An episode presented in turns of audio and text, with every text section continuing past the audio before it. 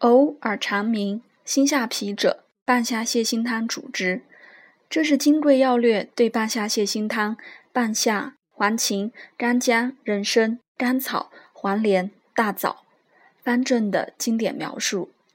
由此可知，本方症有上、中、下三部位表现，即上呕、中痞、下肠鸣，病变在整个胃肠道。三者之中，又以痞为必见。此痞是胃肠功能紊乱所致。其实质是胃的分泌和运动功能障碍，不能及时排空内容物，胃内的食物、液体以及发酵产生的气体长期滞留不去，导致局部的堵塞憋闷、胀满不舒。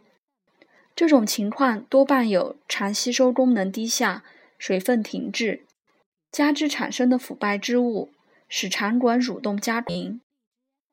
方中黄连、黄芩具有广泛抑菌作用，比如对幽门螺杆菌、大肠杆菌等都较具有较强的抑制作用，是消炎性中药，对充血性炎症效佳。从用黄连、黄芩来看，半夏泻心汤症多为炎症性胃肠功能紊乱。这种炎症性既可以是外来病菌感染，也可以是饮酒。或食入辛辣等刺激物所造成的胃黏膜损伤，这些病理变化中，中医谓之中虚热痞、寒热互结，因而临床多见舌苔黏腻，或薄或厚，或白或黄，或白底照黄。既为脾，则纳食减少，也不言自愈。半夏泻心汤也可看作是小柴胡汤去柴胡加黄连，以干姜、益生姜的变方。去柴胡则为则无寒热往来，胸胁苦满；加黄连所治偏于心下。用黄连半夏的小陷胸汤所主即是心下。